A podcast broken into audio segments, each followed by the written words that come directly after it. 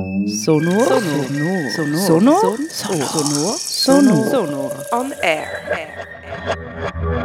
Siamo, Siamo di nuovo in onda. Esatto, siamo ben tornati qui al Sonor, ma adesso siamo in tre qui. Esatto, siamo in compagnia di, come già abbiamo anticipato, di Olmo Cerri, autore del podcast Macerie. Buonasera a tutte e a tutti. Buonasera. Buonasera. Ma tu adesso hai appena ascoltato il tuo podcast qui al Cinema Rex. Com'è stato per te di ascoltare il podcast con tanti altre persone in un cinema? Beh, devo dire che è stata ancora un'emozione. Adesso era un po' di mesi che non risentivo più il podcast, era, era, un po' un lavoro che avevo lasciato alle spalle, però risentire quella notte i suoni dello sgombero, delle ruspe che abbattono il centro sociale Il Molino eh, di Lugano, le voci delle persone che raccontano quel momento rimane comunque un, eh, una cosa particolarmente emozionante. Adesso ci arrivo sta, un'altra persona, esatto. arrivo Chris. Abbiamo già detto che oggi siamo qui in quattro, eh, ci sono eh, Marco e Chris di Radio Gwen, Olmo Cerri. Um, e anche io, Alessandra, sì, sì. esatto. Di radio? Di Radio Stadtfilter. Lo, lo, puoi dire tu, di, di, che, di che radio sono? Radio Stadtfilter. eh, bravo. Perfetto. Perfetto. Una parola in tedesco. e sì, noi proviamo a fare um, una trasmissione in italiano, ma anche in tedesco e adesso faccio una piccola ähm, Traduzione. Genau, wir probieren ähm, jetzt gerade eben eine Stunde zu machen auf Italienisch und aber auch auf Deutsch. Und ich habe jetzt gerade gesagt, wir sind jetzt das vierte da in dem kleinen, charmanten Kassenhäuschen vom Kino Rex. Es ist der Marco und der Christian da vom Radio Gwen und eben der Olmo Cherry, wo der Podcast Macerie ähm, gemacht und produziert hat. Wir möchten ein bisschen über den Podcast reden. Ich habe ihn bereits gefragt, weil jetzt gerade am 6. ist sein Podcast, respektive ein Auszug davon, da im Kino Rex am Sonor gelaufen. Und ich habe den Olmo jetzt gerade gefragt, wie es für ihn war, jetzt den Podcast nochmal zu hören, da in einem Kinosaal mit so vielen anderen Leuten. Und er hat etwas Ähnliches gesagt wie der Marco vorher, nämlich, dass es doch einigermaßen emotional war, wieder das Ganze zu hören, ähm, all die, die Stimmen, die Erzählungen so ein bisschen zurückzudenken eben an die Nacht, weil es jetzt doch ein Projekt ist, das er eigentlich schon so ein bisschen hinter sich hat. Ok. Genau. no, se ho capito bene, te citavi il fatto che, come ho detto anch'io prima, è stato emozionante riascoltare, come ha detto anche Olmo, perché in effetti è come tornare un po' a quella notte lì, anche risentire i suoni, è come rimergersi nella vicenda. E sia io che Christian, tra l'altro, eravamo anche presenti quella notte, bisogna dirlo. Tra l'altro introduco, l'abbiamo già introdotto prima, magari vale la pena di farlo, che il, il podcast appunto è sull'esperienza di più di 25 anni del centro sociale autogestito Il Molino che è arrivata a una sorta di fine eh, nel giugno, se non sbaglio, di due anni fa, del 2021, quando è sì, stato fine maggio. Esatto. Pardon. 29 maggio. Grazie. Sì. Yeah.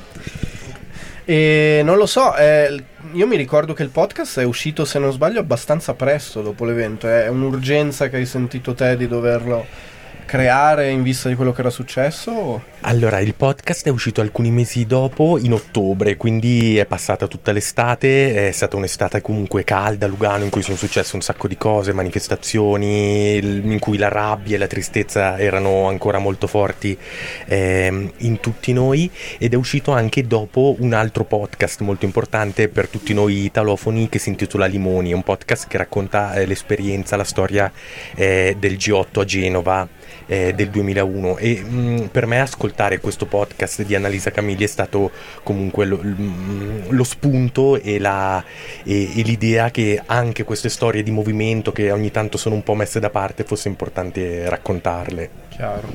Ich, ich tue kurz ähm, übersetzen. Der Marc hat jetzt gerade eben der Olmo gefragt, dass eben die, die Nacht, wo, wo das Molino ähm, eben von der Polizei eigentlich niedergestreckt worden ist, das Sozialzentrum in Lugano, ähm, das ist eben am 29. Mai gewesen, 2021 und schon bereits aber im Oktober nachher ist eigentlich der Podcast Macerie eben rausgekommen, also mega, mega schnell. Ähm, der Marco hat eben gefragt, ob es da die Dringlichkeit eben eigentlich war, die Geschichte jetzt gerade ähm, zu erzählen. Und Olma hat gesagt, ja eben genau, es ist wie im Sommer ist noch sehr viel passiert in Lugano. Es hat, ähm, es hat die, die Kundgebungen gegeben, es hat sehr viel Aufstände gegeben. Und darum ist das Thema natürlich noch, ähm, noch mega, mega nahe gewesen. Und darum hat er das wie schnell auch erzählen Und er hat noch einen anderen Podcast gelesen Limoni. Limoni, ähm, genau, der Podcast Limoni, ähm, wo irgendwie auch noch dazu inspiriert hat, ähm, ein Podcast, der auch wichtig ist für die italienischsprachige Schweiz, wo ähm, ihn dazu inspiriert hat, eben auch einen Podcast zu machen über den Anlass. Perfetto. Io la prossima domanda la farei a te Alessandra, prima di entrare oh, magari di più. Tu, okay. eh, come svizzero-tedesca, come hai, come hai vissuto la vicenda? Si era, si è, è, arrivata la notizia in Svizzera tedesca di quanto era successo? È una cosa che è passata un po' in sordina da quel, dalla tua esperienza? Quindi la notizia è stata arrivata, sì. ma non da me. Quindi um, oggi, quando ho fatto un po' la mia ricerca, um, ho guardato un piccolo clip um, di, di, di, SRF e loro hanno, hanno fatto qualcosa su, sul molino e anche qualche, uh, come posso dire, qualche Zeitungen, Giornale. qualche giornali, sì esatto ma poi per me questa storia è stata veramente sconosciuta. Ok. Sì. Ähm, der Marco hat mich gefragt, ob ich die Geschichte kennt habe, eben vom Molino in Lugano und ich habe gesagt, ähm, äh, die Schweizer Medien haben das aufgegriffen, einige Zeitungen auch, auch das SRF hat einen kurzen Beitrag darüber gemacht, aber eben ich habe die Geschichte nicht kennt. E per questo ti vorrei chiedere, Olmo, di, um, di spiegare un po' la storia del Molino, come non lo so, è una storia di più di vent'anni, quindi non abbiamo ehm, così tanto tempo, ma forse in, in, qualche, in qualche frase, perché per, um, per, i nostri ascoltatori e ascoltatrici um, della Svizzera tedesca forse loro non, non sanno nulla di, di questo um, evento. È una bella sfida riassumere 25 anni di storia eh, in, in, poco tempo, infatti il podcast dura tantissimo, è un podcast di 12 puntate, quasi 14-15 ore, veramente una cosa notevole. Però in fondo il Molino è un centro sociale che segue la storia di tanti altri centri sociali, penso che anche gli ascoltatori eh, del resto della Svizzera possono fare un paragone con gli spazi autogestiti della loro città, quindi nato nel, nel 96 sulla spinta dell'insurrezione zapatista, eh, inizialmente come spazio occupato, quindi c'erano degli stabili in disuso che sono stati occupati illegalmente e poi negli anni invece sono successe tutta una serie di cose, fra cui degli incendi, degli sgomberi che hanno fatto sì che si iniziasse in qualche modo anche un dialogo con, con le autorità, quindi la firma di una convenzione e, e una specie di processo di regolarizzazione di, di questi spazi. E, mm, e, la cosa infatti che ha stupito tutti è come si è arrivati allo sgombero di, di, di, due anni fa che dopo anni di discussioni, di trattative, delle relazioni che comunque si erano costruite anche con, con il municipio di Lugano che lo ricordo è di destra, è del, soprattutto legato al movimento xenofobo della Lega dei Ticinesi, eh, si è arrivati a uno sgombero abbastanza in, inaspettato, violento e al di fuori delle regole dello Stato di diritto classico. Mexiko. Ich mache eine kurze ähm, äh, Über Übersetzung. Ähm, genau, eben der Olma gesagt, ja natürlich eben die 20 Jahre jetzt da kurz zusammenfassen, das, das geht natürlich nicht, das bringen wir eigentlich nicht an. Ähm, aber das eben nochmal unterstrichen, dass es ein wichtiges soziales Zentrum war in Lugano, wo eigentlich angefangen hat ähm, als besetztes Zentrum und es ist, hat darum auch immer wieder Diskussionen gegeben, wie lange das, das jetzt noch ähm, nur stehen bleiben oder ab wann dass man das soll eigentlich einstellen oder wann das soll geräumt werden und es hat dann schon Jahre vorher immer wieder so ein Androhungen gegeben, eben vor allem weil halt auch das Tessin, respektive halt auch Lugano immer so ein bisschen mehr nach rechts ähm, gerutscht ist und ähm, eben, hat es nochmal erwähnt, also die xenophobe Politik von der Lega, wo eben auch im, im Tessin, es wird genickt und niemand versteht Deutsch, aber das verstehen alle, die da drin sind. Ähm, genau, hat das natürlich dann auf Vordermann so ein gebracht. Und aber eben das brutale Herangehen und, und die, die, die Härte, die in dieser Nacht zum Vorschein kam, ist, die hat aber trotzdem alle nochmal mega fest ähm, überrascht und auch traumatisiert. Perfetto. Eh, mettiamo al volo una canzone scelta da Olmo che è Curre Curre Guagliò dei 99 Posse, se non sbaglio punk italiano. Allora, so forse se... hip hop è una canzone abbastanza importante perché viene proprio da un centro sociale, da Officina 99, uno spazio occupato, autogestito di Napoli e questa è stata una delle canzoni che penso che mi abbiano fatto avvicinare all'esperienza dei centri sociali perché la sentirete molto militante, eh, accorata e, e, mi ricorda appunto i primi anni di, di Molino comunque. Allora, ascoltiamo questa canzone e poi ne parliamo un po' più di, di stanotte um, drammatico e importante. Allora, vai. Ops.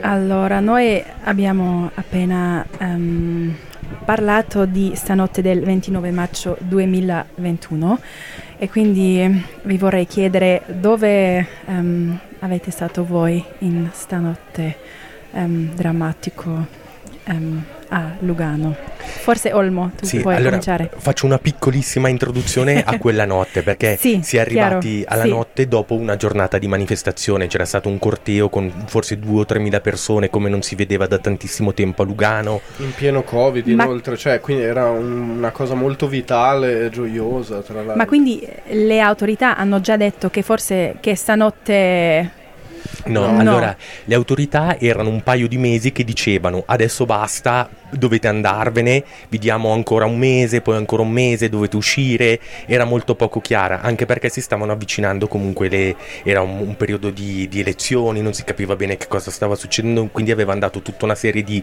ultimatum che non erano stati rispettati. Quindi, eh, quindi proprio per rispondere a questi ultimatum si era lanciata una grande, anzi due grandi manifestazioni, una due settimane prima in cui c'erano 2-3 mila persone e una ancora più grande quel sabato 29 maggio ed era stata veramente una manifestazione incredibile. Lugano, per chi la conosce, è una piccola città tranquilla, borghese e vedere tutta quella gente in strada eh, era stato abbastanza impressionante. Okay, ich habe ähm, gefragt, eben, wir, haben, wir haben über die Nacht schon geredet vom 29. Mai 2021, wo eben das Molino, das ähm, Sozialzentrum in Lugano niedergestreckt wurde ist. Und der Olmo hat gesagt, er muss da wie kurz ausführen und hat uns gerade erklärt, eben, dass es schon den ganzen Tag über große ähm, Manifestationen, große Kundgebungen, ähm, Demonstrationen gegeben hat. Und ich habe dann zurückgefragt, ja, haben in dem Fall hat die Polizei, haben, hat die Autorität von Lugano ähm, bereits quasi angekündigt gehabt, dass sie in dieser Nacht das Zentrum räumen und er hat gesagt, nein, das ist nicht so gewesen, aber sie haben halt wie die letzten paar Monate immer wieder angekündigt gehabt, hey, ihr müsst jetzt raus, ihr müsst jetzt raus, ihr müsst jetzt raus.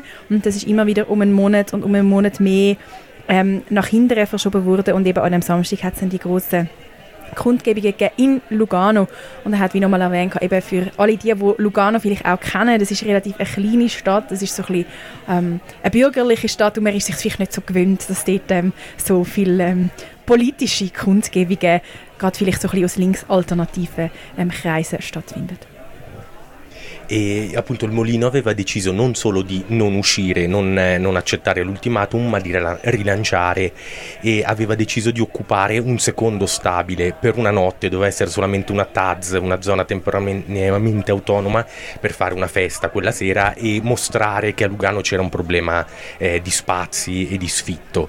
E è successo qualcosa E in dove è quel stato momento. questo spazio, scusami?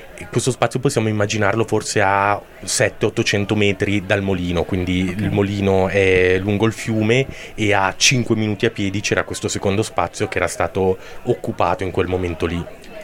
Era un'ex struttura, il centro Vanoni era un'ex struttura di accoglienza, credo, di, per ragazzi problematici, così però. Okay. Also genau, der Olma hat eben gesagt, dass ähm, für die Nacht haben sich dann die Leute vom Molino, die sich eigentlich auch Molini nennen, ähm, dazu entschieden, dass sie nicht nur nicht wollen aufgeben dass sie nicht nur wollen dagegen kämpfen dass ihr Sozialzentrum aufgeben wird, sondern dass sie auch einfach für eine Nacht nochmal einen weiteren Platz wollen einnehmen Und ich habe ihn dann gefragt, wo der Platz war.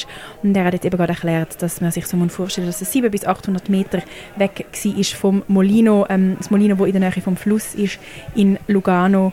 Und ähm, genau, das ist einfach quasi für eine Nacht gewesen, wo man dort hat wollen Party machen, um eben beweisen, dass es in Lugano ein Problem gibt. E proprio quello è stato un momento, probabilmente anche dal punto di vista tattico e strategico, non, eh, non ottimale, perché la manifestazione è finita con l'occupazione di questo stabile. È arrivata la polizia, ha cerchiato questo stabile, quindi ci si trovava con il molino praticamente vuoto e tutti i militanti o il 70% diciamo delle persone dentro questo accerchiamento di polizia ed era arrivata polizia da tutta la Svizzera, c'erano squadre di polizia che venivano dalla Svizzera francese, era veramente un, una situazione di, di, guerra, droni, gran, granate lacrimogene, era veramente impressionante. Genau, hat jetzt gerade gesagt, eben, dass es taktisch vielleicht nicht so eine mega schlaue Entscheidung war, dass man das an diesem Abend gemacht hat, weil das Molino so eigentlich leer war, weil ähm, die Kundgebungen, die Demonstrationen haben geändert, eben an dem neuen Ort, wo man die Party ähm, gemacht hat am Abend und sie sind dort eingekesselt worden von der Polizei und so haben sie quasi leichtes Spiel gehabt dann im Molino, weil eben gar keine Leute eigentlich dort waren. Und er hat nochmal erwähnt gehabt, wie die Situation war oder wie man sich das vielleicht vorstellen Es ist nicht nur die Polizei aus Lugano oder aus dem Tessin dort, gewesen, sondern es ist auch die Polizei aus der Deutschschweiz und aus der französischen, französischen Schweiz anwesend gewesen. Also es hat sich so ein bisschen angefühlt wie ein Krieg. Sì, ehm, io avevo partecipato alla manifestazione prima, che tra l'altro l'avevo trovata magnifica perché va bene, era, in pieno periodo di Covid, era all'aperto, chiaramente non rispettava una serie di disposizioni, ma per me era stato veramente un tornare alla vita quasi. E poi quando si era occupato il Vanoni io me ne ero andato perché dovevo fare delle altre cose, sono andato a casa e un'ora e mezza dopo mi avevano chiamato per dirmi ci hanno accerchiato, vieni che bisogna vedere cosa succede. Sono arrivato lì, ho visto questi schieramenti di antisommossa e la situazione è durata tutta quasi ore nella serata in cui ci sono state trattative continue, polizia, eccetera. Nel frattempo la polizia ha cerchiato anche il, il centro sociale, l'ha sgomberato con, più o meno con la forza e poi durante la notte, eh, immagino inaspettatamente per tutti, hanno chiamato le, le ruspe e hanno demolito un'intera ala dello stabile. Eh, vediamo. Ja, da immer wieder fliegende Wechsel, es kommen Leute ins Kassenhäuschen rein, es gehen Leute raus, es verlieren Leute Schuhe, so passiert es da, genau. Eh, sì, e, e nella notte appunto è stata demolita un'intera ala dello stabile col pretesto di far sì che la gente non vi entrasse di nuovo e che non potesse accedere al tetto. E in questa demolizione sono stati demoliti distrutti libri effetti personali delle persone che vi vivevano e le persone sono state cacciate fuori malamente ecco e non lo so, per me, eh, ripensando, anche riascoltando il podcast di Olmo, era stata veramente, dopo la bellezza di quella giornata, che sembrava veramente un ritorno alla vita, la serata è stata come un'ammazzata in testa, di tipo, ok, a Lugano non si può veramente più fare niente. Questa è stata la mia sensazione. Ok, perché adesso non abbiamo tantissimo sì. tempo, quindi um, una, una, domanda per, um, per, per, la fine, perché ho letto che anche um, la Procura si occupa di questo caso. Forse voi sapete com'è la situazione adesso? Allora, non c'è ancora una risposta chiara, però quello che è molto importante è che, che in fondo non si è ingenui, si sa che gli spazi autogestiti occupati possono essere sgomberati, però anche uno sgombero necessita del rispetto delle regole dello Stato di diritto. Invece questo sgombero fatto a Lugano non ha rispettato tutta una serie di, di leggi e regolamenti, per esempio c'era dell'amianto all'interno della struttura, l'abbattimento è stato fatto di notte, quindi chiamando degli operai a lavorare fuori orario. Eh, non è stato abbattuto per una decisione del municipio, ma molto probabilmente per una decisione della polizia e ci si può chiedere da quando in qua è la polizia che prende delle decisioni così importanti.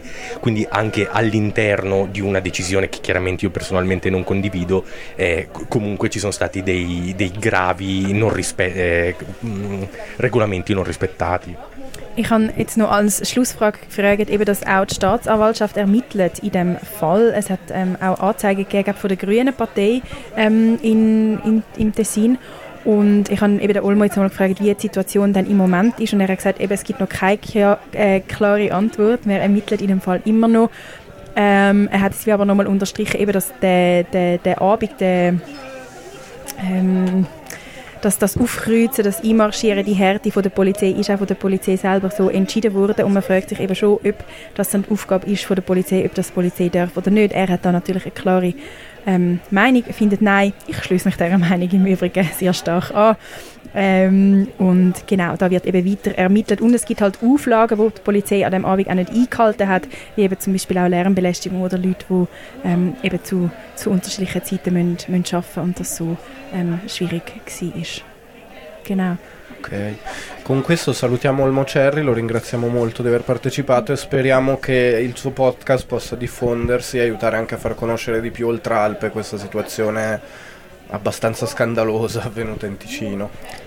Grazie. Questa è la mia posizione. Grazie veramente per, um, per venire e um, per parlare un po' di, del tuo Podcast Macere. Um, danke vielmals, Olmo Cherry, dass du da bist und über den Podcast geredet hast, wo ich übrigens allen Leuten würde empfehlen. Der Podcast heißt Macerie, übersetzt heißt das Schutt und er geht um Smolino, ähm, ein ähm, autonomes Sozialzentrum, wo in Lugano war und ich finde eine Geschichte, wo man durchaus sollte in der Deutschschweiz und in der französischen Schweiz ein bisschen sollte kennen. Ja, genau. Ok, eh, grazie Olmo. Ciao. Grazie mille. Ciao.